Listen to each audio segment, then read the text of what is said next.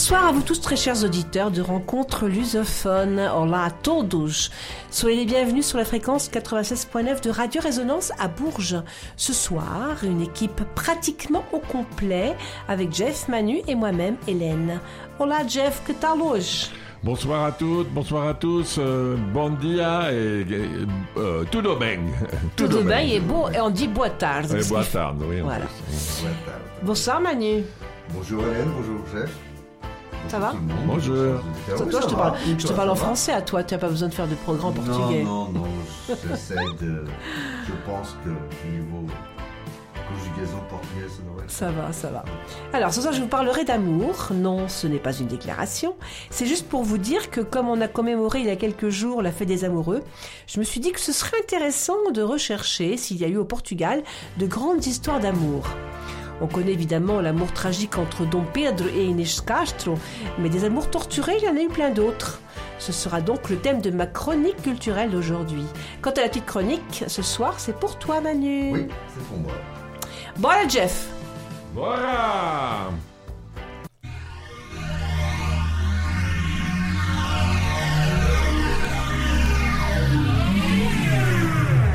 Résonance 96.9.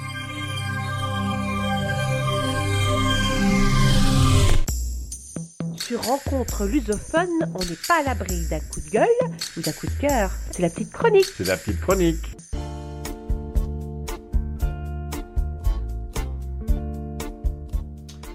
Aujourd'hui, j'ai envie de vous parler de Bobby. Mais qui c'est donc ce Bobby, allez-vous sûrement me demander? Eh bien, il a 30 ans et 245 jours, du moins aux dernières nouvelles. Il a une alimentation équilibrée, il paraît sa longueur de journée. Il n'en branle pas une, quoi. Entouré de chats, il vit, du moins toujours aux dernières nouvelles, à Conqueiros, un petit village dans le centre du Portugal, non loin de Leiria. Eh bien, c'est oui, c'est Bobby. Tu as raison. C'est pas un humain, mais un fidèle compagnon à quatre pattes. C'est Un chien. oui, Un mais c'est quoi, c'est quoi comme race? Ah, une race portugaise? Oui, c'est une race portugaise. oui. ah, Je la connais pas en plus. C'est un Mastiff Alanjano. Ah, mastif. Mastif Oui, Mastiff, oui, appelé également o Rafeiro do Alanjano. Rafeiro, d'accord. Oui. Les Mastifs ou Rafeiro do Alanjano, on les appelle aussi Matin do Alentejo, Mhm. comme ils sont appelés quelquefois. Ce sont des gros chiens un peu débonnaires, affectueux, possédant des petits yeux marrons, avec des airs de nonchalance. Et pourtant, il faut pas s'y fier. Ils sont classés dans la catégorie des molossoïdes, des molosses quoi. Mhm. Ce sont des animaux puissants. Leurs ancêtres étaient dressés à garder les troupeaux de moutons dans les montagnes et à combattre les loups. Bien que le Rafeiro soit une race de chiens typiquement portugaise, il n'empêche que les mastifs, eux, sont d'origine anglaise. Il est écrit dans le Cynographia Britannica ce que le lion est au chat, le mastif l'est au chien. Bon, d'un autre côté, c'est un livre anglais. Mais il est vrai que ces clébards, pour la plupart, ont environ dans les 70 cm au garrot. Ce qu'il faut bien l'avouer, c'est pas mal. Et ils pèsent généralement entre 45 et 60 kg. Je me rappelle quand j'étais gosse et que j'étais pas bien grand, mes oncles dans leur ferme possédaient ce genre de chien. Malgré les recommandations de notre tante, mes cousins et moi nous jouions avec, à faire du cheval par exemple. Malgré tout, on en avait un peu peur car leur aboiement était sonore et puissant. On dit que quand les rafeiros aboyaient, ils pouvaient se faire entendre à des kilomètres à la ronde. Mais Bobby ne, ne fait que 29 kilos. Il faut dire qu'avec ses 30 ans et ses 245 jours, c'est un vieillard pour les chiens. Que dis-je Mathusalem plutôt. L'espérance de vie de cette race de canidés est de 12 à 14 ans, ce qui fait à l'échelle humaine entre 75 et 85 ans, ce qui est somme toute, euh, somme toute assez banal. Alors que Bobby, lui, en a plus de 30. Calculez par vous-même, il aurait en année humaine, à ton avis? Euh, x7, euh, Euh, Non, mais normalement, c'est pas x7. Ah, c'est pas C'est x7. plus compliqué que ça. Parce que si tu fais 7 fois Fois 3, sept, ça, ça fait 210 ans. Ben c'est oui. pas possible. D'accord. Non, il aurait entre 160 et 190 ans. Ce qui est déjà pas mal. Bah oui, comparé aux 125 ans de Jeanne Calment. Mhm. Et son propriétaire, Lionel Costa, il avait 8 ans quand Bobby est né le 11 mai. À l'époque, les parents Costa ne voulant plus, le 11 mai 1992, il est né. Mhm.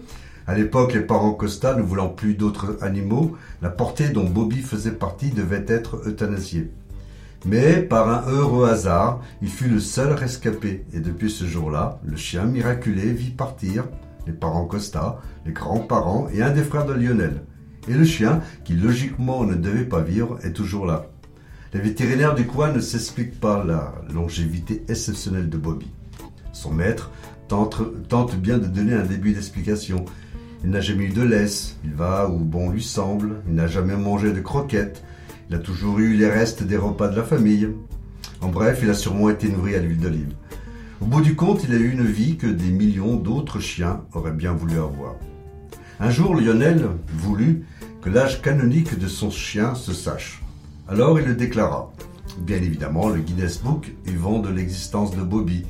Après avoir été examiné par des vétérinaires et des spécialistes et avoir été conforté de la véracité de la date de naissance du chien, Bobby fit son entrée dans le Guinness Book des records, en étant non seulement le plus vieux chien du monde, mais aussi en étant le plus vieux chien ayant existé de tous les temps. Le dernier record était vieux de 83 ans. C'était un chien du nom de Bloet qui décéda en 1939 à l'âge de 29 ans et 5 mois. Essayer d'expliquer pourquoi ce brave toutou connaît une aussi longue vie serait une tâche ardue et vaine. Tout ne peut pas s'expliquer avec la science, encore heureux, sinon la vie serait ennuyante. Il faut qu'il y ait cette petite part de, comment dire, surnaturel, cette petite part de mystère et de fantastique, cette petite part de merveilleux. Bien qu'il ne soit plus aussi vigoureux que dans sa prime jeunesse, tu m'étonnes, Bobby aime se prélasser dans la cour de la maison de ses maîtres, entouré de ses copains chats. Malgré que sa vue laisse à désirer, il a toujours bon pied, ou plutôt bonne patte, bon oeil. En 2018, Bobby eut quelques soucis. Il s'était effondré en raison d'un problème respiratoire. Il avait dû marcher un peu plus vite que d'habitude. Il faut pas oublier que c'est un mastif à l'enjam. Après plusieurs visites au vétérinaire, les examens ont indiqué qu'il était relativement en bonne santé pour son âge. Lionel Costa en fut rassuré.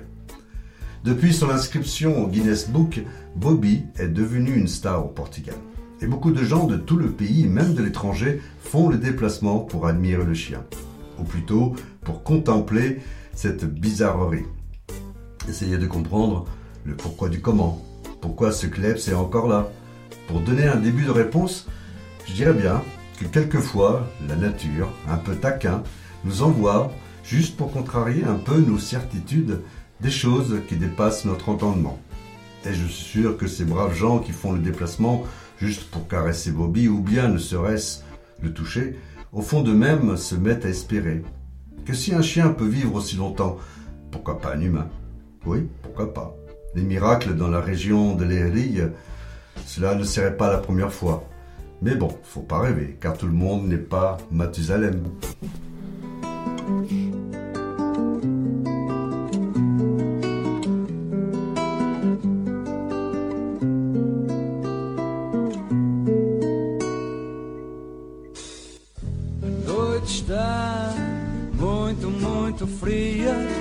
corres o risco de apanhar pneumonia. Aparece uma fada e, como por magia, agita uma varinha e transforma a noite em dia. Sou um cão muito mau.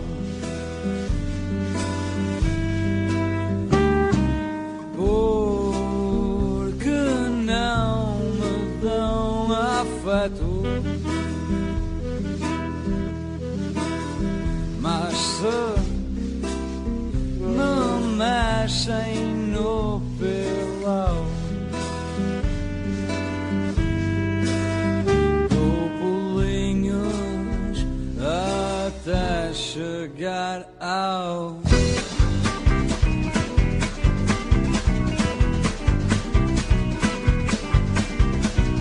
noite está muito, muito fria, corres o risco de apanhar pneumonia. Parece uma fada e com por magia agita uma varinha e transforma a noite em dia. Sou um cão muito mau, porque não me dão afeto. Mas se me mexem no pilão, dou pulinhos até chegar, dou pulinhos até chegar, dou pulinhos até chegar ao teto. Ao teto, teto, teto, teto. noite está muito, muito fria, corre Ai mulher, tô nessa condição Corre o risco de virar uma tentação. Sou um cão muito mau Porque não me dão afeto Mas se me mexem no pilão Dou pulinhos até chegar Dou pulinhos até chegar Dou pulinhos até chegar ao teto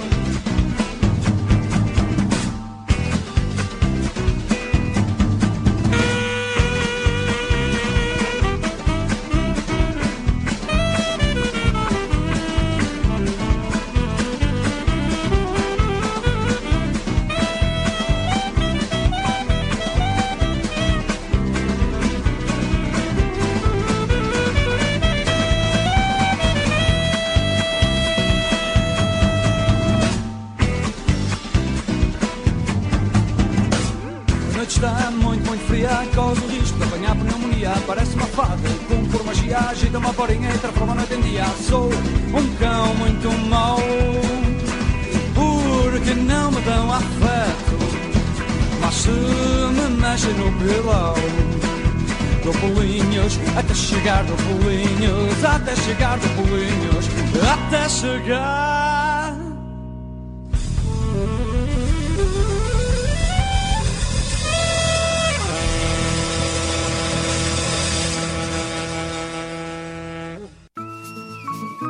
C'est l'heure de la chronique culturelle. de rencontres lusophones.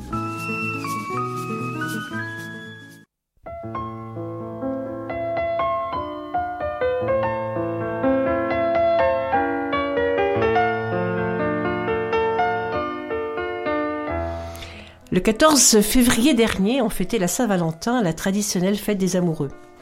Une fête qui pour certains est l'occasion de célébrer leur amour et pour d'autres une fête ringarde, plus commerciale que romantique. Et je ne vous cache pas que je partage moi aussi ce dernier avis. On ne sait d'ailleurs pas exactement d'où vient cette célébration des amoureux, son origine n'est pas très claire puisqu'il existe nombre de légendes. On dit qu'elle viendrait d'Angleterre où au XIVe siècle elle était déjà consacrée aux amoureux parce que c'est à partir de cette date, en février, que les oiseaux commencent à s'accoupler, ce serait donc devenu la saison des amours.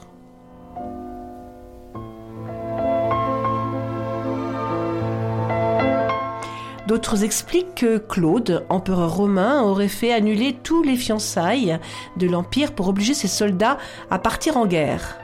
Un prêtre catholique, Valentin, aurait alors décidé de tous les, tous les marier en secret avant leur départ pour le combat.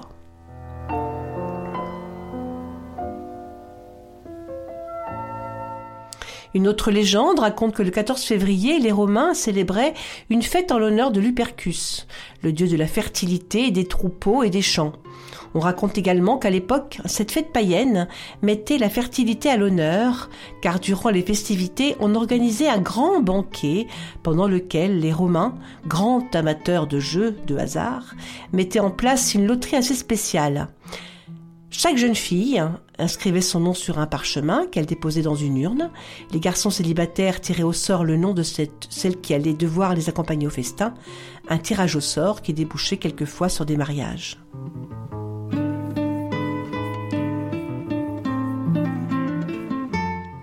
Toujours chez les Romains, il existait un autre rite de fécondité qu'on appelait la course des Luperques.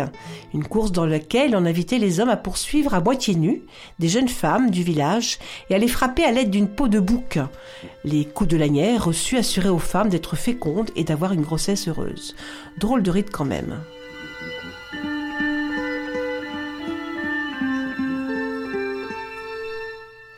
Un autre rite préconisait aux jeunes gens célibataires d'organiser un cache-cache géant. Les jeunes femmes vierges se cachaient dans les buissons aux alentours des villages. Et lorsque l'une d'entre elles se faisait débusquer, eh bien l'homme célibataire qui la trouvait devait l'épouser dans l'année. Comme on peut facilement comprendre, avec le temps, cette fête païenne s'est mise à déranger les chrétiens, et c'est donc en 495 que le pape Gélase Ier a décidé de remplacer ce rite païen par une célébration chrétienne.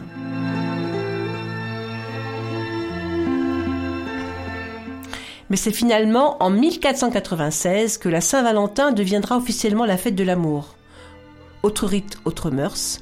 En Angleterre, les amoureux se sont mis à s'envoyer des valentines, de petits poèmes et des mots doux que l'on envoyait à son ou à sa bien-aimée. Au XIXe siècle, les valentines sont ensuite devenues le moyen le plus répandu de déclarer sa flamme. Elles ont pris la forme de petites cartes ornées de fioritures et décorées de dentelles, de soie, de fleurs et quelquefois même elles étaient parfumées. C'est étrange, mais ces petites cartes me font penser à une tradition portugaise, celle du mouchoir des amoureux. Tu connais Manu? Ah, non, pas du tout. C'est très joli. Ce sont de petits mouchoirs brodés par des jeunes filles sur lesquels elles brodent des poèmes en forme de déclaration d'amour, des mouchoirs qu'elles envoient ensuite à leurs amoureux. Ça se fait encore. hein. Ah oui, c'est très joli. Une façon très poétique, je trouve, de déclarer sa femme, sa flamme. Enfin, tout ça pour vous dire que la Saint-Valentin, qu'on célèbre ou pas, euh, c'est le moment idéal pour parler d'amour, qu'il soit passionnel, platonique, destructeur ou même interdit. Et des amours interdits, il y en a eu tr- très célèbres au Portugal. Le plus célèbre d'entre eux est d'ailleurs l'histoire d'amour interdit entre le roi Dom Pedro et Inês de Castro, la dame de compagnie de sa femme Dona Constança. Un amour qui a fait couler beaucoup d'encre et qui a véritablement marqué l'histoire du Portugal. Leur histoire est celle d'une folle passion, celle de deux êtres que même la mort ne parviendra pas à séparer.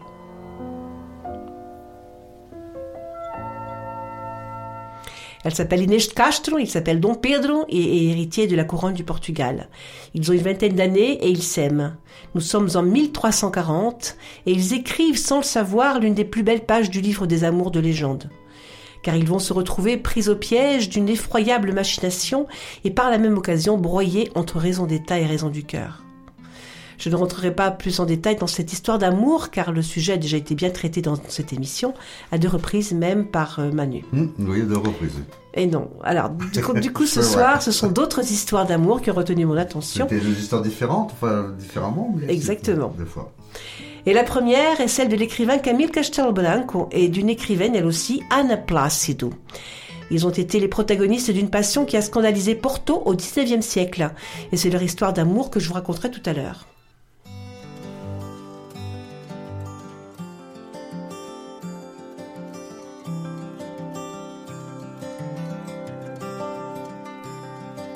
No bairro do amor, a vida é um carrossel onde há sempre lugar para mais alguém.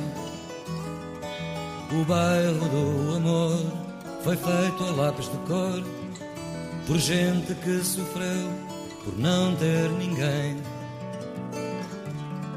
No bairro do amor, o tempo morre devagar num cachimbo a de mão em mão. No bairro do amor há quem pergunta sorrir: será que ainda cá estamos no fim do verão?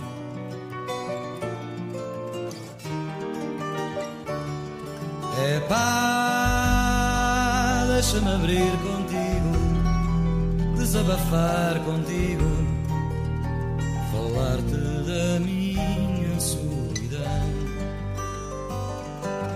Ai, é bom sorrir um pouco, descontrair-me um pouco. Eu sei que tu compreendes bem.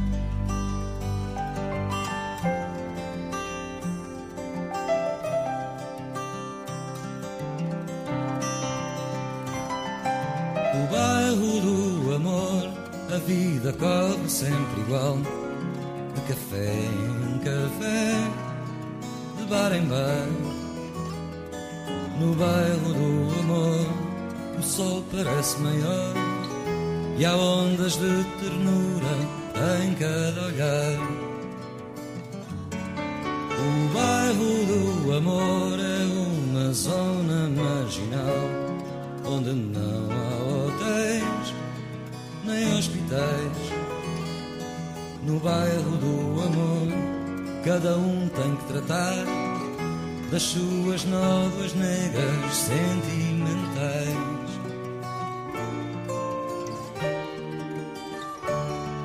É pá,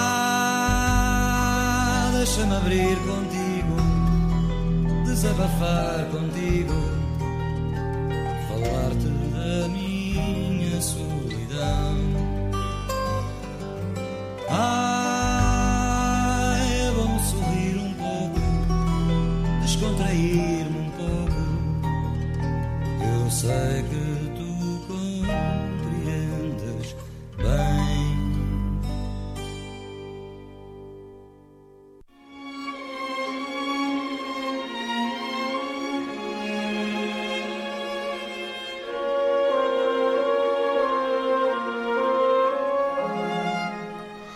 Camille Castelblanco et Anna Plácido, c'est le nom des deux protagonistes qui ont vécu une passion qui a scandalisé la ville de Porto au XIXe siècle. Et pourquoi? Eh bien parce que leur amour allait à l'encontre des bonnes mœurs et de la morale de l'époque.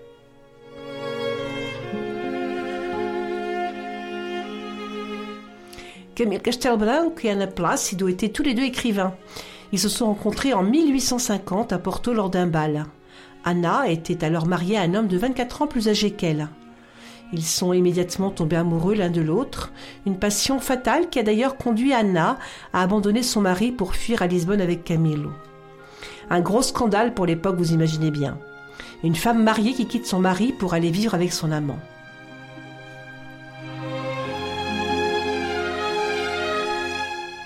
Du coup, l'épouse, coupable d'adultère, est condamnée à finir ses jours dans un couvent près de Braga. Mais après un mois de réclusion, elle s'enfuit du couvent pour rejoindre Camille ou son grand amour. Ils continuent donc de vivre leur amour au grand jour, mais quelque temps plus tard, ils sont jugés et condamnés. Anna pour crime d'adultère et Camillo pour avoir copulé avec une femme mariée. Ce sont les mots de la sentence.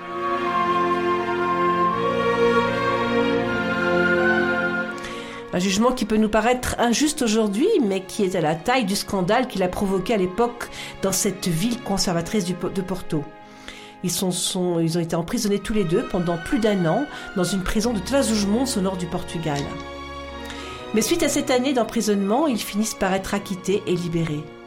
Et les deux amants, alors âgés de 38 et 32 ans, s'installent ensemble et de leur union naissent deux enfants, Georges et Nuno.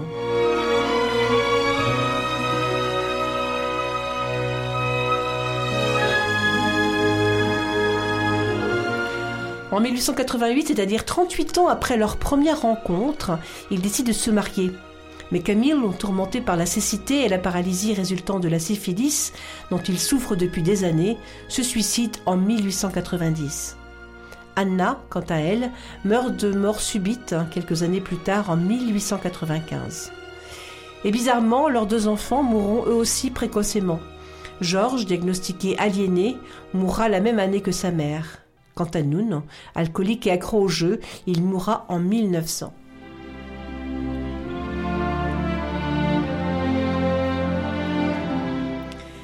Triste histoire d'amour qui finit mal, mais qui bizarrement a inspiré son protagoniste, Camille Castelbranco, qui pendant son emprisonnement a écrit en seulement deux semaines un de ses plus célèbres romans, celui de, sinon le plus célèbre, je pense, Amour de Perdição, littéralement L'amour en perdition. Un roman qui raconte l'histoire d'amour interdite entre Simon Botelho et Teresa d'Albuquerque. Deux ans plus tard, en 1864, il écrira Amour de Salvação, littéralement Amour salvateur, un roman en partie destiné à servir de contrepoint à Amour de Perdição. Et puis, pour terminer cette histoire d'amour excessif, jusqu'à la mort de Anna et Camilo, et si vous êtes curieux, sachez qu'à Porto, dans le quartier de Cordoaria, juste en face du centre portugais de la photographie, qui était autrefois la prison où ont séjourné Camilo et Anna, se dresse aujourd'hui, et depuis 2012, une statue du couple. Lui apparaît vêtu d'un long manteau, alors qu'Anna apparaît nue. Pourquoi apparaît-elle dénudée et lui habillée? C'est la question que je me suis posée.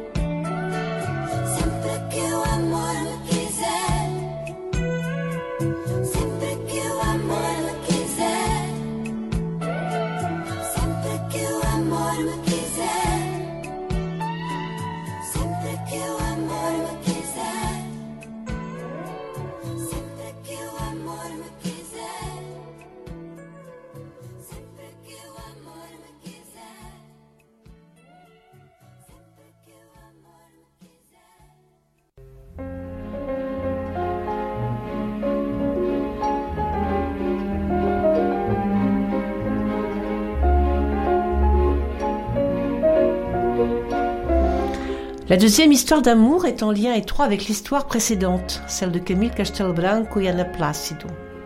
Car les protagonistes sont en réalité les héros du roman de Camille Castelbranco, Amor de perdição, Simão Botelho et Teresa d'Albuquerque.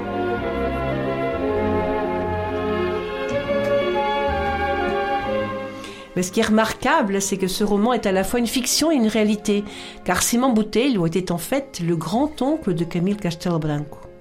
Souvenez-vous, Camilo avait été arrêté pour adultère lorsqu'il avait écrit le roman en 1861 à la prison Relação do Porto. Ce roman a donc été inspiré par la vie de ce grand-oncle nommé Simon Botelho et qui lui aussi est également détenu par amour dans la même prison que son petit-neveu. C'est ainsi que Camille décide donc d'écrire cette histoire passionnelle et tragique dictée par les codes d'honneur de deux familles ennemies.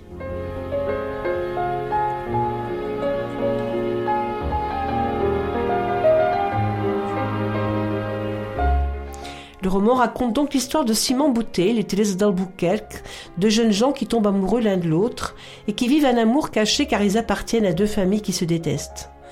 Une histoire d'amour qui nous fait étrangement penser à celle de Roméo et Juliette.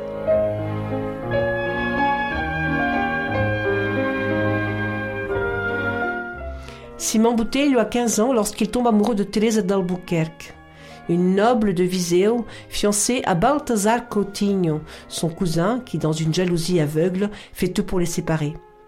Mais l'amour des jeunes gens, Simon et Teresa, n'aime pas le cœur des parents. Des familles qui se retrouvent unies dans la même haine et qui vont tout faire pour les séparer.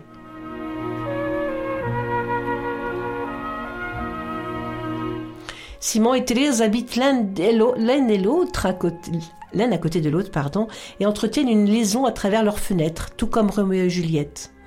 Leurs familles respectives, qui se détestent, cherchent évidemment à empêcher cette relation, en essayant à tout prix d'arranger le mariage de Thérèse avec son cousin. Simon, quant à lui, se fâche lui aussi avec sa famille et part vivre chez un ami de son père, un forgeron qui a une fille s'appelant Marianne.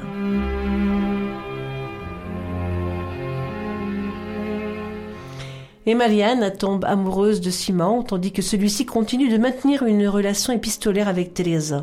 C'est donc un triangle amoureux qui finit par s'installer.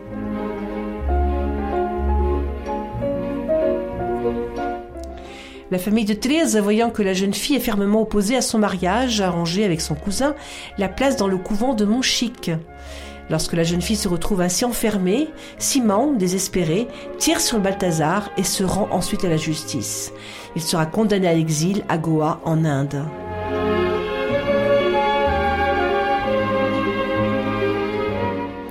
Malheureusement, pendant son exil, Simon reçoit la triste nouvelle de la mort de sa bien-aimée Thérèse. Désespéré, il se laissera lui aussi mourir. Pendant ce temps-là, son autre amoureuse, Transi, Marianne, qui souffre en silence sa passion impossible, mettra elle aussi fin à ses jours.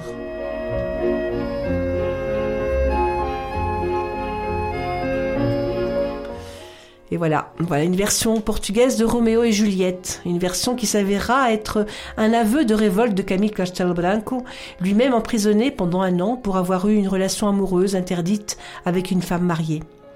Ce triangle amoureux entre Simon, Thérèse et Mariana est donc l'une des histoires d'amour les plus éternelles de la littérature portugaise. Et c'est sans aucun doute un appel à la liberté de l'amour contre les exigences sociales du XIXe siècle.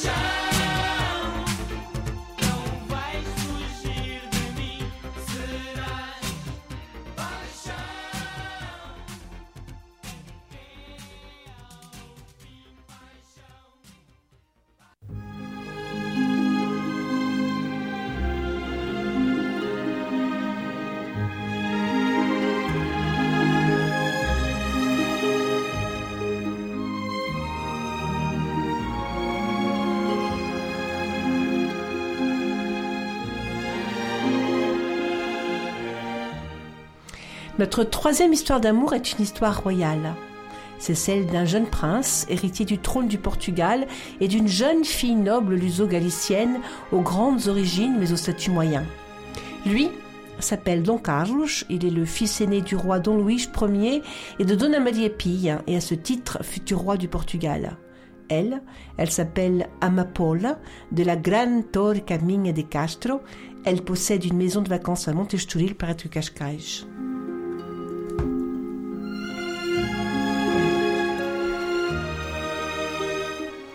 Cet été 1879, elle est en vacances dans sa maison d'été et lui dans sa maison de famille également située à Montestoril.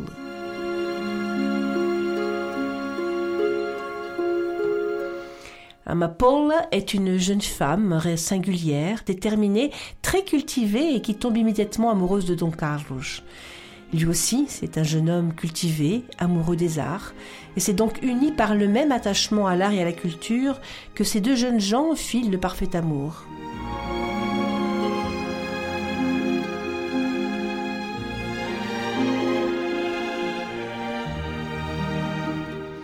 Mais fougueux et animés d'une passion débordante, ils décident de fuir ensemble et affronter les conséquences amères de leur folie.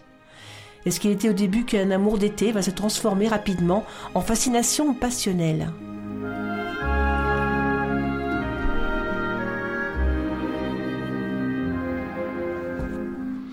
Mais le temps passe et d'autres saisons se succèdent, mais aucun ne parvient à sortir l'un de sa tête et de son cœur. À chaque fois, et en cachette de leurs parents qui essayent en vain de prendre des mesures pour les séparer, ils trouvent des façons originales de se rencontrer. Malheureusement, rien ne sera plus jamais comme ce premier été, car les engagements du prince interposent dans leur relation. Amapola, pourtant noble, mais de lignée inférieure, ne pourra jamais être une reine du Portugal. Donc Carlos est donc désormais promis à une princesse étrangère. Les fiançailles ont lieu et une dispute amère interrompt alors leur idylle.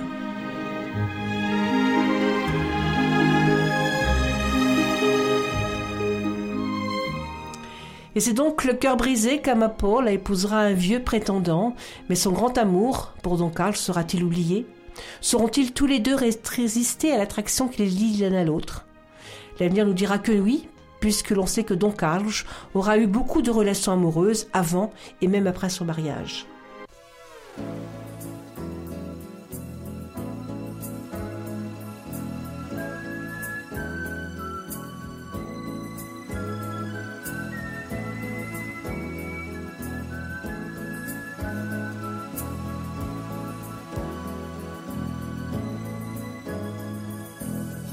Fonte de mel nos olhos de gueixa, kabuki máscara. Choque entre o azul e o cacho de acácias, luz das acácias. Você é mãe do sol, a sua coisa é toda tão certa.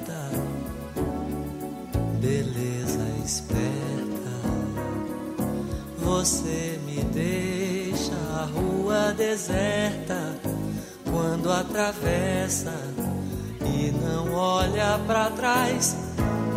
Linda e sabe viver, você me faz feliz. Esta canção é só pra dizer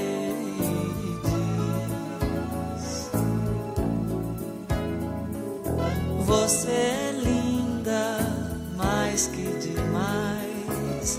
Você é linda sim. Onda do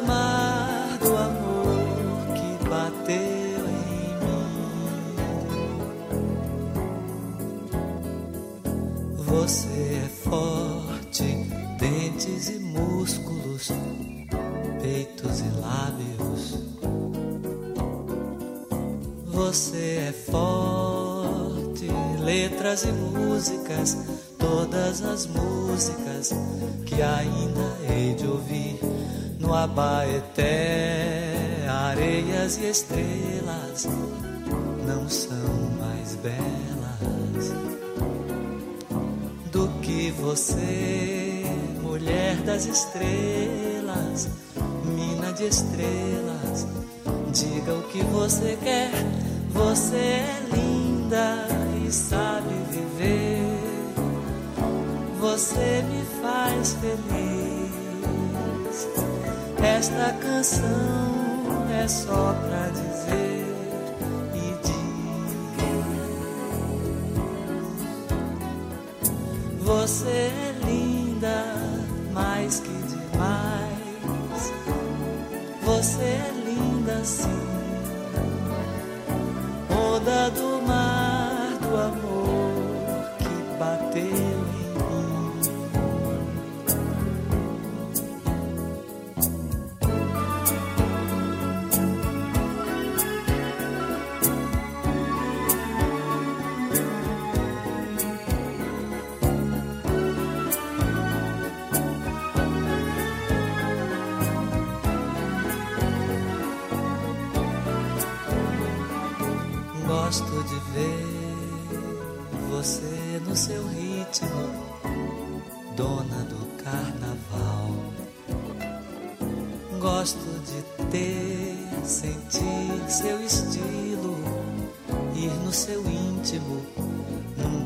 Faça mal. Linda, mais que demais, você é linda sim onda do mar do amor que bateu em mim. Você é linda e sabe viver. Você me faz feliz. Esta canção é só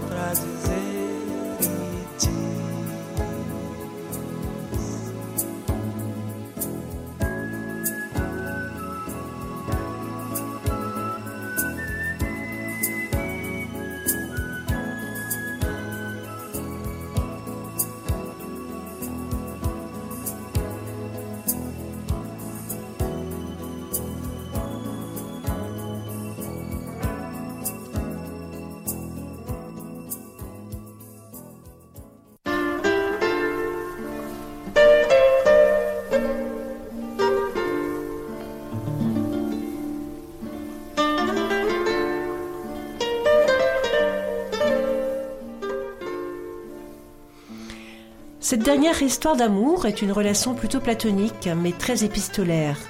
Il s'agit de la relation amoureuse entre Fernand Pessoa et pour ainsi dire le seul amour de sa vie, Ophélia Queiroz, une passion à la fois intense et très bizarre.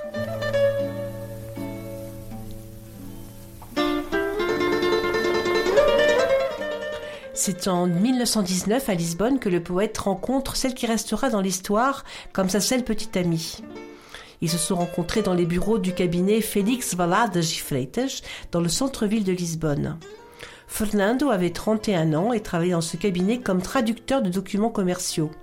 Ophélia, elle, avait 19 ans et elle était la plus jeune et la plus gâtée d'une fratrie de 8 enfants.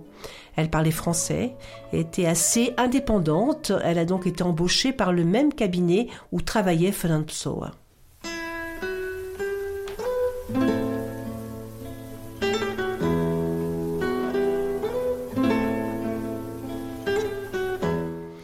Et c'est Ophélie elle-même qui, bien des années plus tard, racontera sa première rencontre avec Pessoa. Le coup de foudre aurait eu lieu le jour même où elle s'est présentée pour son entretien d'embauche. Elle aurait frappé à la porte du cabinet et c'est Fernand Pessoa qui lui aurait ouvert la porte. Sa première impression aurait été, selon elle, de sourire à la vue de ce petit homme à lunettes avec nœud de papillon. Un homme qu'elle avoue avoir trouvé sympathique et très séduisant.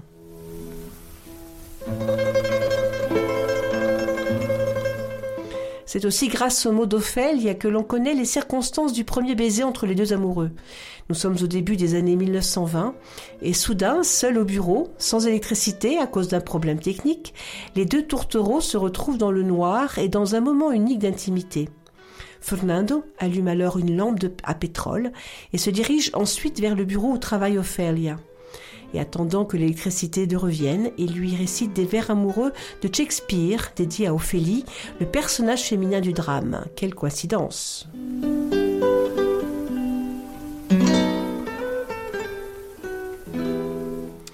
Selon Ophélia, ce soir-là, Fernand l'aurait embrassée passionnément comme un fou. Et ce soir-là, elle raconte aussi qu'elle est rentrée chez elle, compromise et confuse. Et c'est comme ça que la parade nuptiale entre nos deux amoureux fous aura commencé. Une parade faite de bisous, mais aussi de promenades dans Lisbonne et de belles lettres d'amour. Toutes les lettres d'amour sont ridicules, disait Fernand Pessoa. Et il en a pourtant écrit des dizaines et des dizaines.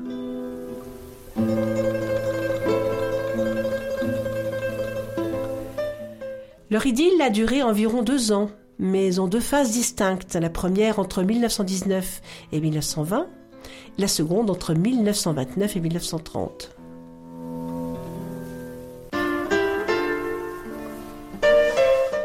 Et toutes ces années, on a retrouvé un tas de belles lettres d'amour. Dans ces lettres, on redécouvre un Fernand plus humain que ce qu'on a l'habitude de lui connaître, un amoureux passionné, parfois jaloux, doux, dévoué et surtout très ironique. Parce qu'il est arrivé que l'un de ses hétéronymes, en l'occurrence Albert Campus, ait envoyé une lettre à Ophélie pour l'informer que son ami Fernando n'était pas là ce jour-là. Et c'est Campus qui, soit dit en passant, a écrit un poème bien connu de 1935, dans lequel il semble faire écho à la cour épistolaire entre Fernand et Ophélia. C'est d'ailleurs à ce moment-là qu'Ophélia a compris à qui elle avait affaire, un homme fantasque mais très littéraire.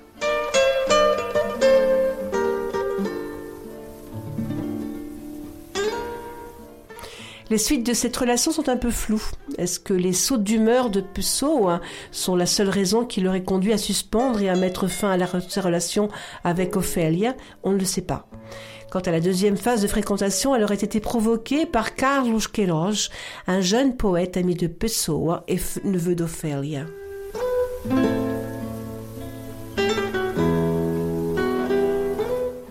Mais à peine cette deuxième phase de la parade nuptiale commencée, Pso l'aurait de nouveau interrompu après seulement quelques mois de relation, invoquant qu'il était impossible d'épouser Ophélia en raison des contraintes que lui imposait sa vie d'écrivain.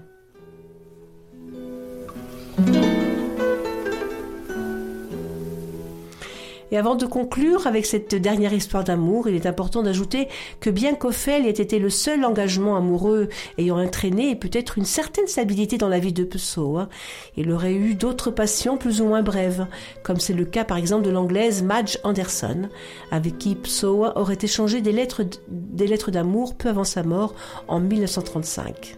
Un vrai romantique ce manhã cedinho eu salto do ninho e vou para a paragem. De bandolete à espera do sete, mas não pela viagem. Eu bem que não queria, mas um certo dia a viu passar. E o meu peito cético, por um pica de elétrico, voltou a sonhar a cada repique que soa do clique daquele alicate No modo frenético, peito cético toca rebate Se o trem descarrila, o povo refila e eu fico no sino. Pois um mero trajeto, no meu caso concreto, é já o destino Ninguém acredita no estado em que fica o meu coração. Quando o sete me apanha, até acho que a senha me salta da mão. Pois na carreira desta vida vai, mais nada me dá. A pica que o pica do sete me dá. Que triste fadar É que itinerário tão infeliz. Cruzar meu horário com o de um funcionário De um trem da Carris. Se eu lhe perguntasse Se tem livre passe para o peito de alguém Vá-se lá saber, talvez eu lhe oblitere o peito também. ninguém acredita no estado em que fica o meu coração. Quando o sete me apanha, até acho que a senha me salta da mão. Pois na carreira desta vida vai, mais nada me dá. A pica que o pica do sete me dá.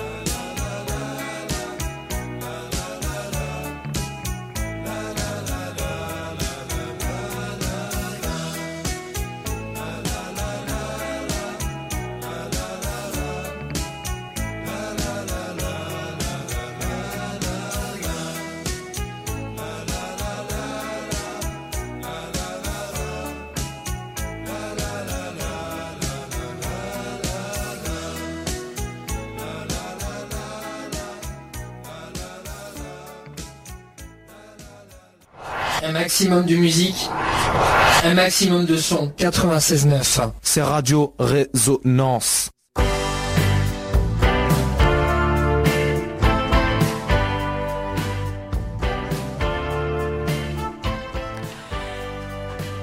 Eh oui, chers auditeurs, ainsi se termine notre émission de ce soir. Euh, Je vous souhaite un bon week-end à tous et je vous embrasse et je pense que Jeff va nous dire des, ch- des informations importantes au sujet du fado. Manu, Bah, au revoir tout le monde et, et à la prochaine fois. euh, dans 15 jours, la semaine prochaine, ce sera, 15 jours, ce sera euh, Jeff. Ouais, la semaine prochaine, ce sera euh, Jeff. À qui on donne la parole? Et à moi. Et oui, c'est la fin de notre émission, mais sachez que vous pouvez nous retrouver dès ce soir grâce à notre podcast sur la page de Radio Résonance et de Rencontres lusophones au pluriel. Sinon, vous pouvez aussi nous écouter ou nous réécouter demain à 20h30. Et n'oubliez pas que les billets pour le concert Fado du 1er avril sont en vente à la Maison des Associations. La semaine prochaine, vous disposerez d'une permanence les 22 et 23 février de 18h à 20h et c'est Marise qui vous vendra les billets. Sinon, vous avez également le numéro de téléphone 07 63 73 03 60 pour réserver vos places. Et si vous n'avez pas pu noter toutes nos consignes, pas de panique Vous retrouverez tous, toutes ces infos sur la page Facebook et sur le site de l'association France-Portugal 18. D'ici là, bon week-end à tous. À tes mâches.